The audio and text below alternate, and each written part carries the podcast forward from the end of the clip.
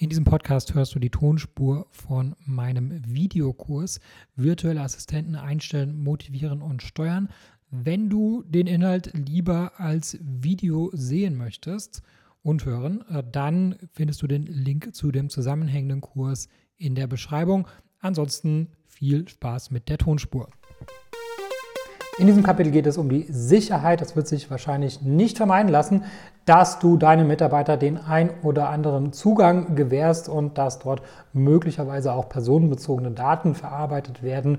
Und äh, das ist natürlich ein sensibles Thema und äh, darauf solltest du vorbereitet sein und du solltest auch sicherstellen, dass ähm, du durch die notwendigen technischen und organisatorischen Maßnahmen sicherstellen kannst, dass die Daten von deinen Kunden beispielsweise auch sicher verwaltet werden, obwohl dein virtueller Mitarbeiter ähm, eben nicht an deinem, in deinem Büro ist, äh, möglicherweise in einem anderen Land. Ähm, es gibt noch mehr zum Thema Datenschutz, aber hier geht es äh, um die ganz praktische Umsetzung und ein wichtiger Teil davon ist das Verwalten der Passwörter. Und ähm, ein paar grundsätzliche Sachen. Also der Mitarbeiter soll schon mal sensibilisiert sein, ganz klar, weil das Thema Datenschutz in Deutschland ist wichtig. In anderen Ländern äh, wird das etwas laxer gehandhabt. Deswegen sollte man die Mitarbeiter auf jeden Fall schon mal äh, ja, aufklären, äh, wie, wie das hierzulande ähm, geschehen soll, ähm, damit da schon mal irgendwie ja, das Verständnis dafür überhaupt äh, vorhanden ist.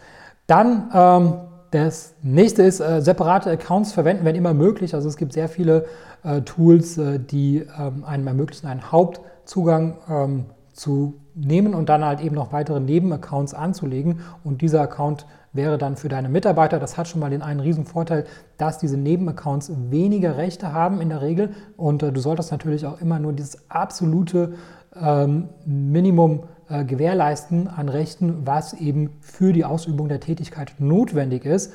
Ähm, und äh, deswegen ist es halt schon mal ganz gut, wenn man ähm, separate Accounts anlegen kann, weil dann ist natürlich der Schaden schon mal begrenzt, wenn der Mitarbeiter ähm, weniger Rechte hat. Ähm, könnten auch zum Beispiel Bankkonten sein, wenn du zum Beispiel dem Mitarbeiter ähm, die Möglichkeit geben möchtest, ähm, die Transaktion zu lesen, weil man beispielsweise ähm, das nachvollziehen muss, ob der Kunde schon bezahlt hat oder nicht. Äh, das heißt ja nicht, dass der Mitarbeiter auch gleich Überweisungen tätigen soll.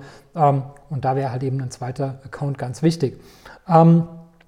Dann äh, Zwei-Faktor-Authentifizierung. Sofern das angeboten wird, sollte man es immer nutzen, weil das ist halt schon mal ein, ein, ein Riesenschritt in Richtung ähm, ja, weitere Sicherheit, weil nämlich so ein potenzieller Angreifer halt eben nicht nur ein Passwort kennen muss, sondern muss halt eben noch zusätzlich ein, ein temporäres Passwort, was halt immer zeitbasiert vergeben wird, entweder per SMS oder per App.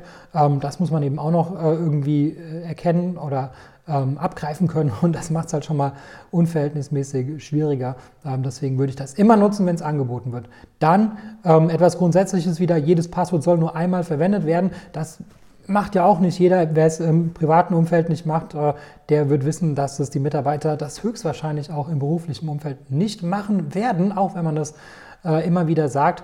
Und ähm, deswegen rate ich dazu, einen Passwortmanager zu nutzen und ähm, den werde ich jetzt gleich im Browser vorstellen. So, hier sehen wir den Passwortmanager, in dem Fall LastPass, den ich selber auch im Einsatz habe.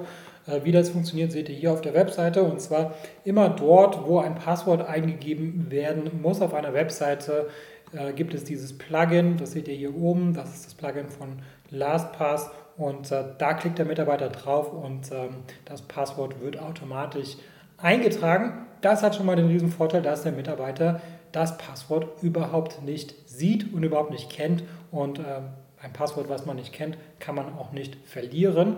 Da ist schon mal ein Vorteil. Das andere ist, dass ihr äh, das Passwort euch selber ausdenkt, beziehungsweise man kann das Passwort durch LastPass generieren lassen. Das hat den Vorteil, dass jedes Passwort einzigartig ist und jedes Passwort ähm, ist auch sicher.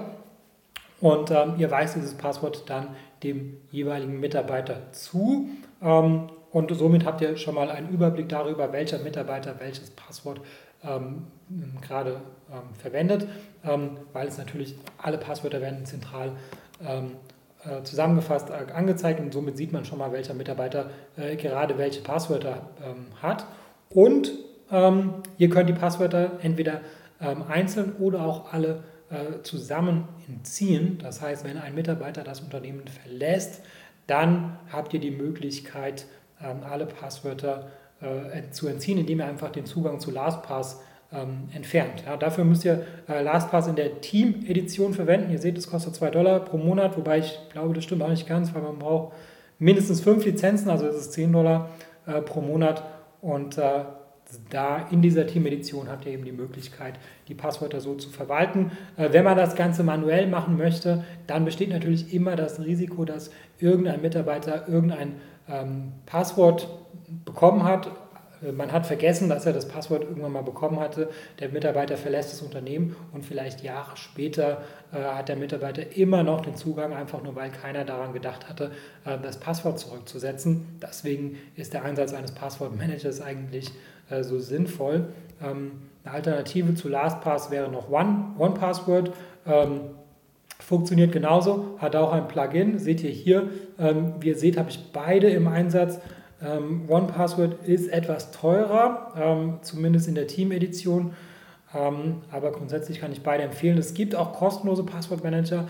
Es war allerdings keins dabei, äh, was mir äh, gefallen hatte in der Team-Edition. Ja, für den privaten Bereich äh, gibt es da durchaus kostenlose Alternativen, die ich äh, empfehlen würde. Aber für den professionellen Einsatz würde ich entweder LastPass oder OnePassword äh, empfehlen, weil äh, ja, Sicherheit ist, ist ja doch ein wichtiges Thema und äh, die 10 Euro, äh, das ist mir die Sicherheit auf jeden Fall wert. wahrscheinlich ist es auch ähm, notwendig, dass man ja, zumindest in irgendeiner Art und Weise für die Sicherheit sorgt. Und ja, so kann man das praktisch ähm, über die Passwortmanager sehr bequem äh, und sehr sicher lösen.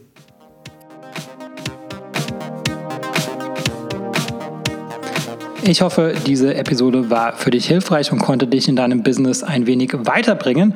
Was dich aus meiner Sicht in deinem Business auf jeden Fall weiterbringen kann, ist MyTalent. MyTalent ist eine georgische Recruiting-Agentur für deutschsprachige virtuelle Assistenten.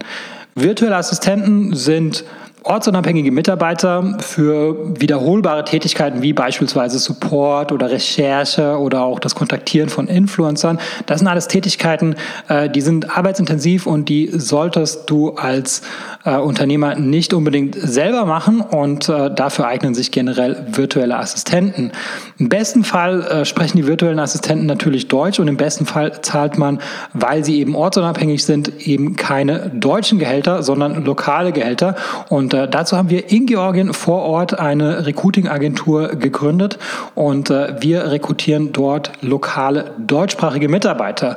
Ähm, die lokalen Gehälter, die gehen so ab 2,50 Euro pro Stunde los, kann natürlich auch drüber liegen, je nach Qualifikation, aber ähm, auf jeden Fall profitierst du davon, dass die Lebenshaltungskosten in Georgien einfach sehr viel niedriger sind als in Deutschland und entsprechend sind natürlich auch die Gehaltserwartungen sehr viel niedriger. Wenn das für dich interessant ist und ich denke, Entlastung ist für jeden Unternehmer interessant, dann besuche uns auf mytalent.io und mach dort ein unverbindliches Gespräch aus. Und wenn du in dem Formular den Gutscheincode Podcast eingibst, dann bekommst du 50 Euro Rabatt auf unsere erste Rechnung.